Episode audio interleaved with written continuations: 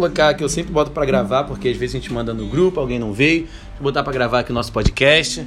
Dou boa noite pro podcast. Estamos com a casa cheia hoje. Eu sempre falo o nome de todo mundo, mas tem tempos que eu não falo o nome de ninguém, né? porque tem muita gente. Então, estamos aqui no Café com Jesus, nosso grupo de hoje, dia 9 do 6. Daqui a 30 anos ou 70, se Jesus não voltar ainda, esse podcast vai estar tá aí pra galera escutar. E se ele voltar, vai estar tá aí para quem ficou. Então, é bom estar aí. É tem como apoiar. Deixa aqui. Mas, gente, boa noite. Vamos entrar no nosso momento de palavra. E a gente segue, a gente tem um, um livro guia do nosso grupo que é muito bom. Normalmente a gente segue, às vezes o Espírito Santo manda a gente para outra direção, mas hoje é, o que está aqui sempre se encaixa com o que a gente está orando, com o que a gente está vivendo e com a página que a gente abre. E é engraçado que a gente não está pulando página, está seguindo página por página e sempre encaixa, né? E hoje a palavra que está aqui, que eu estava anotando para falar com vocês, é avivados. Nós estamos numa casa cheia, cheia de gente aqui, pessoas avivadas. Amém. E eu quero falar com vocês rapidamente sobre isso, sobre avivamento. Amém? É algo que necessitamos, né? O que, que é o avivar, né? O que, que é o avivamento, né? É você trazer vida aonde não há vida.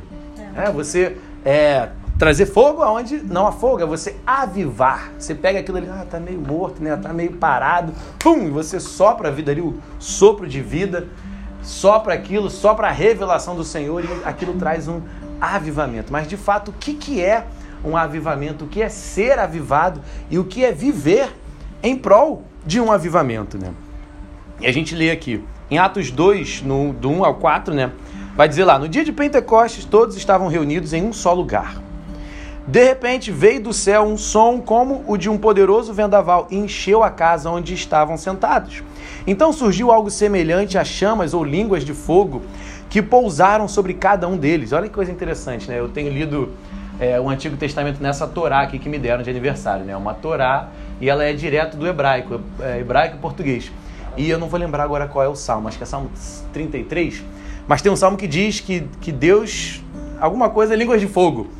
Eu, e, e, nas outras traduções normais que a gente lê, NVI, King James, não tem isso. E está escrito línguas de fogo. Aí você vai aqui em Atos e, e cadê, cadê? Chamas ou línguas de fogo que puseram sobre cada um deles.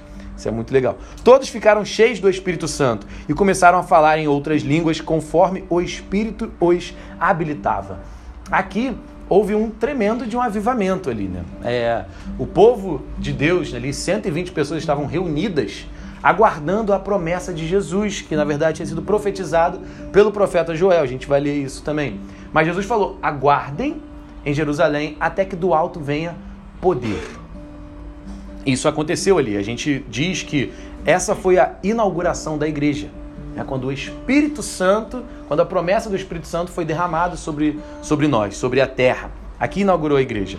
E em Joel 2, 28, 29, Eis a promessa. E depois disso, derramarei do meu espírito sobre todos os povos. Os seus filhos e as suas filhas profetizarão, os velhos terão sonhos, os jovens terão visões, até sobre os servos e as servas derramarei do meu espírito naqueles dias. Olha que maravilha, né? E, e em Atos, um pouco mais para frente, não vou lembrar agora se é Atos 9 ou não sei, mais para frente, o apóstolo Pedro, ele vai guiado pelo Espírito Santo na casa de um, de um pagão né, de um adorador de ídolos. Ele era um romano, ele era um pagão. E ele se escandaliza, no, nesse caso aqui foi no bom sentido que ele se escandalizou, né? Ele. Qual é a palavra aqui? Ele fica. Perplexo. Perplexo, né? Quando ele vê o Espírito Santo recaindo sobre aqueles que não são judeus. É, e estava aqui já a promessa. Até sobre os seus servos e servas derramarei o Espírito Santo. Sobre todos. É isso, e no Antigo Testamento, promessa. 1 Coríntios 12, do 11 ao 12. Todas essas coisas, porém, são realizadas pelo mesmo e único Espírito. E, é, e ele as distribui individualmente a cada um conforme quer. Ora, assim como o corpo é uma unidade, embora tenham muitos membros, e todos os membros, mesmo sendo muitos, formam um só corpo, e assim também com respeito a Cristo. É, então a gente vê aqui que aquela grande expectativa do povo estava com essa promessa de avivamento, que se concretizou quando o Espírito Santo desceu, quando Deus enviou o Espírito Santo e o povo estava ali naquela expectativa. Né? E é claro, é por isso que hoje a gente vive nesses momentos de expectativa, estando orando, jejuando. Né? Tem um livro ali que um, um irmão me deu. O irmão está até em. Foi o Aleph que me deu, está em Portugal agora com a promessa de Deus. É, chama O Jejum de Jesus. E aí no começo desse livro ele vai explicando ali que quando você estuda a fundo os avivamentos históricos que ocorreram, você é, estuda o que estava em volta daquele avivamento, você vê que em todos os avivamentos tinham pessoas jejuando. E não jejuando simplesmente, mas jejuando o jejum de Jesus, que é o jejum de Jesus, 40 dias. É um jejum agressivo, o jejum de Jesus ali. Então sempre há essa expectativa, né? É, como o Maurício falou, de fé, né? Quando você se Deus falou, tá feito. Você não está vendo, às vezes, naturalmente, mas Deus disse que naqueles dias iriam, os velhos iriam profetizar, os jovens teriam visões. Então a palavra de Deus sempre tem que gerar em nós uma expectativa. Se nós habitamos em fé, a fé é a única coisa que pode agradar a, agradar a Deus, porque sem fé é impossível agradar a Deus, então só dá para agradar a Deus com fé. Sempre temos que andar nessa expectativa de que algo é, divino, algo grandioso da parte de Deus vai acontecer. E não necessariamente é como os avivamentos que a gente sempre conta, né? Ah, da Rua Azul, as pessoas a quilômetros passavam, se ajoelhavam e aceitavam Jesus e vinham correndo. Cara, vai acontecer um avivamento na sua casa os seus parentes vão se converter, ou a sua casa vai estar em paz, o seu trabalho vai ser mais tranquilo, o seu chefe é, vai, alguém vai ligar para ele e ele vai se converter e no dia seguinte ele vai chegar de boa. Porque a gente sempre fala que o chefe é mal, né? O chefe não é mal não, gente, eu sou chefe. A gente sempre fala isso, né? Coisa cultural horrível, do capeta isso. Não, o chefe é ótimo, gente, eu sou chefe. Eu sou empreendedor, eu, eu, eu, eu, emprego pessoas, eu sou um cara legal, pô, tá doido. Meu chefe é bênção. Aquela, aquela pessoa, aquele funcionário inútil lá, o funcionário sempre fala mal de funcionário. Funcionário que só quer fazer o mínimo possível, não quer trabalhar direito, tava falando aqui zoando o Uber e o. Zoando não, falando do Uber e do, do iFood que não quer subir, o cara que não tem direito. Aquele funcionário lá que te perturba. Vai haver um, um avivamento no seu trabalho. Né? Mas em primeiro lugar, vai haver um avivamento na sua vida. Amém. Porque Jesus falou: aguarde até que você receba poder do alto, e então você será a minha testemunha. É, o avivamento não é um, um momento único. É claro, acontecem coisas avivadas, acontece um momento avivado. Né? Nós vivemos aqui sexta passada um momento avivado poderosíssimo. Né? Mas eu creio que todos aqui, que pelo menos estavam sexta andando já com a gente, mas a nossa vida ela é uma vida avivada constantemente. Nós vivemos um avivamento constante de Deus em nós. É, sexta passada tivemos um momento é, avivado e tal. E é, é, interessante a gente perceber isso, porque nós buscamos avivamento, né? A igreja adora falar isso. Não, avivamento, inclusive a nossa, as nossas três palavras do ano, né? Desde o ano passado são avivamento, revelação e relacionamento. Então, avivamento é algo que está, a visão da nossa igreja é algo que está é, enraizado em nós, é essa busca por avivamento. Né? Mas nós confundimos, e por que às vezes não vivemos? Um segundo. Mas gente chegando aí, ó. Olá, família! Seja bem-vindo nesse aqui.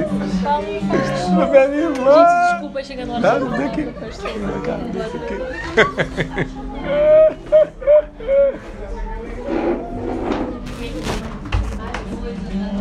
Glória a Deus. Se acomoda aí, fiquem à vontade. já já a gente se abraça aí.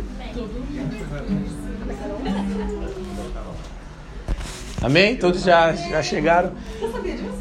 O quê? Dessas visitas todas. São as visitas, né? Porque essa galera é toda do Rio, gente. Assim, Hoje estamos com muitas visitas de visitantes, visitas de pessoas do Rio, né? Glória a Deus. Da igreja, então, da igreja, pessoas do Rio, né? Eu tava passando aqui por perto. Ele tava passando aqui perto, né?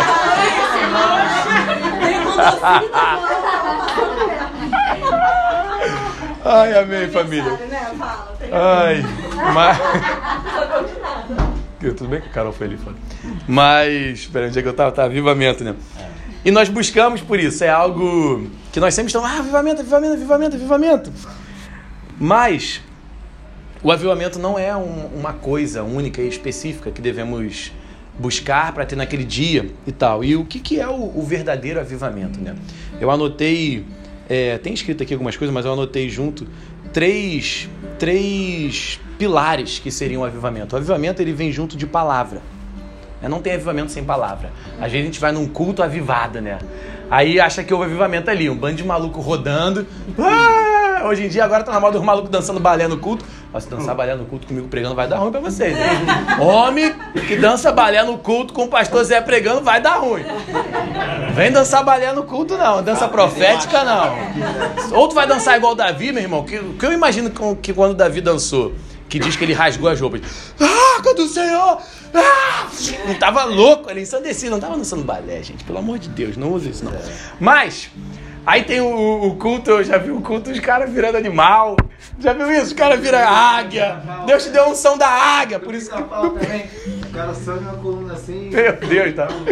Só Jesus. Por isso que o avivamento tem que ter palavra. Isso não é palavra.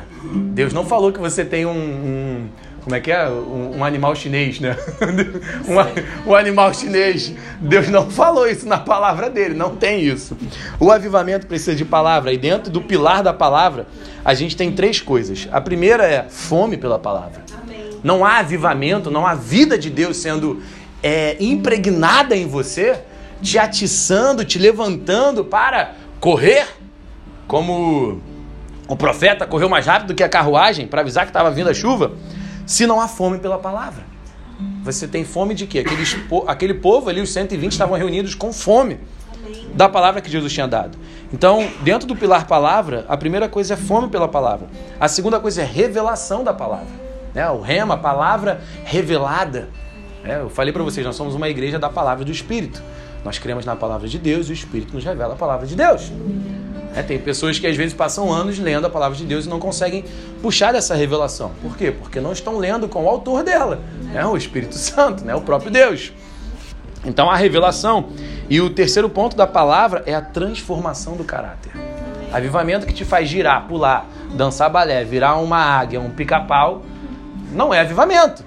Né? E às vezes na nossa igreja a gente vive momentos todo mundo cai no chão, maravilhoso, isso é real, né? Tirando o, o irmão que cai em pé, né? Tem um irmão que cai em pé.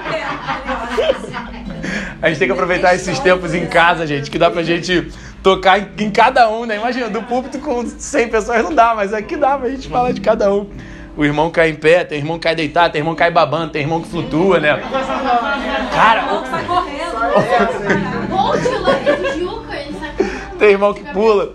Uma vez eu tava orando, gente, por um irmão, ele era de outra igreja. Ele era, ele, ele veio visitar a nossa igreja com, com um grupo de pessoas, ele era de outro estado.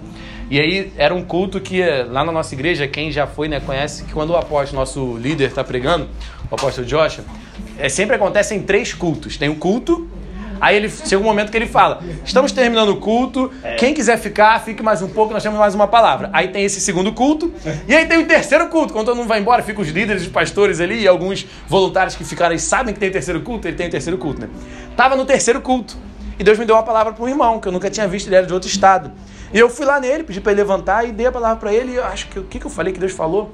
Deus falou o seguinte: é é, tira o chão do seu pé. Né? Acho que ele devia estar muito natural. Tira o chão do seu pé. Na hora que eu falei isso, botei a mão nele, eu tava de olho fechado. Nunca era de olho fechado, gente. Eu tava de olho fechado. Eu só ouvi um estardalhaço. Plá, plá, plá, plá. Eu, cara, o que aconteceu quando eu abri o olho? Ele tava caído em cima da caixa de som, virado. Eu não sei o que aconteceu, mas quase quando eu falei isso. Tira o chão, chão. Acho que Deus tirou o chão dele. Ele desabou. Não se machucou. Quando cai por Deus, não se machuca. Mas ah, tá. Transformação de caráter. Isso não significa que você foi avivado. Uhum. Significa que você recebeu algo de Deus ali. Mas se não há transformação no seu caráter, a palavra ela tem esse propósito: transformar a, aonde ela impacta. Se a palavra te impactou e o seu caráter não é transformado, não há avivamento na igreja, onde estamos caindo e babando e recebendo a glória de Deus. Pessoas estão sendo curadas, mortos ressuscitados, e você chega em casa e está traindo a sua mulher, está traindo o seu marido, está em pornografia, está em adultério, está em qualquer pecado que a gente possa listar aqui. Não há avivamento nisso. Isso não é avivamento. Isso é barulho, né? O próprio Jesus disse. Naquele, naquele dia vocês vão falar: não expulsamos demônios, curamos em seu nome, fizemos sinais e maravilhas. Eu não conheci vocês. Por quê? Porque não havia fome, revelação e transformação de caráter. O segundo pilar é a edificação do corpo. É o avivamento. É, a gente leu aqui em 1 Coríntios 12, quando está falando do Espírito, e se a gente ler um pouquinho mais à frente, vai dizer que os dons do Espírito são para a edificação do corpo, do corpo de Cristo. O avivamento, ele é em prol do corpo. Em Atos 2, 3 mil pessoas foram salvas. Então, o pilar do, da edificação do corpo, ele é salvação. Tem que haver salvação no avivamento. Ah, isso, cara, vivemos um avivamento, né? 50 mil pessoas no estádio. Tá, o que, que mudou naquela cidade? O que, que mudou naquele local? Quantas pessoas foram salvas e quantos caráteres foram transformados? Ah, nada. A gente vê Filipe em Samaria, é, mudou a economia daquela, é. daquele local. As pessoas não vendiam mais santinhos. Né? Mudou a economia daquele local. Causou guerra naquele local. Eu quero vender meu santinho, você acabou com a minha fonte de renda. Eu vou te matar. É. Queimaram livros, mudou a, a cultura daquele local. É, eu não tenho visto os nossos estádios cheios de avivamento e a cultura mudando. Pelo contrário, a cultura afundando. Por mais que seja a palavra dizendo que a cultura vai continuar afundando, mas nós estamos vendo a cultura afundando dentro da igreja. Como eu disse brincando aqui, mas eu estou falando sério. Homem dançando balé na igreja não é dança profética. Não é. A cultura errada está entrando. Não é dança profética. É... Essas igrejas homoafetivas sendo abertas não é coisa de Deus. Então nós estamos pegando a cultura do mundo e colocando dentro da igreja, ao invés de mudar a cultura do mundo através da transformação do seu caráter. Porque se você se transforma, a sua casa vai se transformar. O seu trabalho vai se transformar. O seu mundo, o seu universo, por menor que seja o seu campo de influência, vai ser influenciado. E aí, se eu mudo, o meu caráter vira o caráter de Cristo, o seu vira o caráter de Cristo, o seu vira o caráter de Cristo. Olha quantos mundos estão sendo influenciados com o caráter de Cristo. Amém? Amém. Então, salvação. Segunda coisa da edificação do corpo, relacionamento. É, você vê que depois que o Espírito Santo desce sobre a igreja, 3 mil são salvos, no, na próxima pregação, 5 mil são salvos, e aí vai dizer lá em Atos 2, 42 ao 47, que eles viviam todos os dias juntos, né? Tinha aí o grupo todo dia. Todo dia eles partiam, partiam pão em casa, né? Todos os dias partiam pão em casa e iam para a igreja ouvir a, pregação. Né? Tá escrito isso lá, partiam em suas casas, iam junto para o templo ouvir a pregação dos apóstolos. Todo dia, todo dia, todo dia. Tinham, é, é, ninguém passava necessidade, por quê? Porque eu tô perto aqui, pô, com essa dificuldade. Pô, toma aqui, toma aqui, pô, toma aqui, toma aqui, toma aqui. Devia ser algo, a gente tenta imaginar, né? Depois, não sei quem já viu, viu aquela série do The Chosen, né? Que uhum. traz muito para a realidade, né? É. É, não não para a realidade, mas traz muito para um campo de você visualizar como, como, como era, devia ser, né? E aí, de repente, eles trabalhavam, sei lá, de seis da manhã até as seis da tarde, aí todo mundo ia para casa de um. Aí tinha o pão, aí tinha todas mil pessoas, cinco mil pessoas na casa de um. Aí domingo ia pro templo, ia pro templo no dia seguinte de manhã. Eles deviam trabalhar, tinha trabalho, porque falava que vendia suas propriedades. É. Para você vender propriedade, você tem que ter propriedade, você tem que trabalhar, comprar e vender. Então tinha trabalho ali. Então dá pra gente trabalhar e se ver todo dia. Né? Dá. Olha aí, ó. Vamos ter culto todo dia, né? Amém. Glória a Deus. Relacionamento. E, claro, a edificação do corpo, manifestação. Manifestação de poder, manifestação de curas, manifestação dos sinais de Deus. Jesus falou: aqueles que creem, estes sinais o acompanharão. Marcos 16, ali no finalzinho. Em meu nome expulsarão demônios, falarão outras línguas, é, se pegarão serpente pelas mãos, se tomarem algo mortal, não lhes fará mal, imporão as mãos, os enfermos serão curados. No próprio livro de Atos, se não me engano, tem dois locais que falam que, o, que Deus ia comprovando a pregação da palavra com os sinais. Ou seja, o primeiro pilar é a palavra. Não há manifestação sem palavra. E aí, quando tem manifestação sem palavra, é papagaio voando, é águia, né? Essas maluquices que a gente vê. É o povo rodando. Já viu esses vídeos malucos de cara rodando, né? Caraca, é o, o balé bolshoi, os caras rodando. Bizarro, nunca vi ninguém rodar assim, nem no, no balé russo. Os caras rodando. Se não tem palavra, a manifestação não é de Deus. E o terceiro pilar, a glória para Jesus. É, tem muitos, ah, muitos movimentos em que a glória é de alguém. Mas só um que é digno de glória. Só um que é o nome sobre todo nome. Não dá pra. Não, não é necessário viver uma vida tentando competir com aquele que tem o um nome sobre todo nome. Por quê? Para quê? Se é impossível. Ele tem o um nome sobre todo nome, então toda honra e toda glória é do Senhor Jesus. E dentro desse pilar é necessário ter arrependimento. É, você se arrepende dos seus pecados. Essa é a pregação do Evangelho. Mar... Acho que é Marcos também, na primeira página de Marcos, assim, nas primeiras duas páginas, tem lá a pregação de João Batista, arrependam-se, o reino de Deus está próximo. E aí Jesus começa, aí diz, ele começou a pregar, arrependam-se, o reino de Deus está próximo. Essa é a pregação do Evangelho. Arrependam-se. E o que, que significa o arrependimento? É tornar o seu caminho para Deus. É, às vezes a gente fala errado isso, né? Mudou sua vida 360. Se mudou 360, você fez assim, né? Voltou ao mesmo lugar. Mas na verdade é que tocou em todas as áreas, né? Mas o arrependimento você vira 180, né? Para Deus. É verdade. Vai arrastar na prova, gente, de matemática. 360, 180, 45, 90. Tem uns que viram 3 grauzinhos, mas já tá bom, já tá virando um grauzinho. Se a gente vira um grau todo dia para Cristo, tá ótimo. A gente vive 80, 90 anos aí, 100 anos. Um grauzinho por dia, até lá.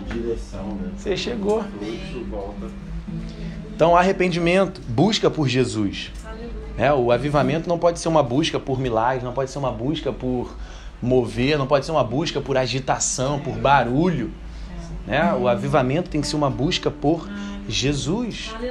Os 120 estavam lá, juntos, buscando Jesus. Imagina, Jesus tinha acabado de viver três anos com eles, fazendo todas aquelas loucuras e insanidades maravilhosas que Jesus fez andando aqui.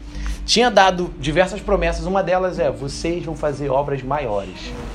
E aí ele sobe, fum, Imagina o desespero, meu Deus, ele foi embora e agora? Uns voltaram a pescar, aí ele ressuscita.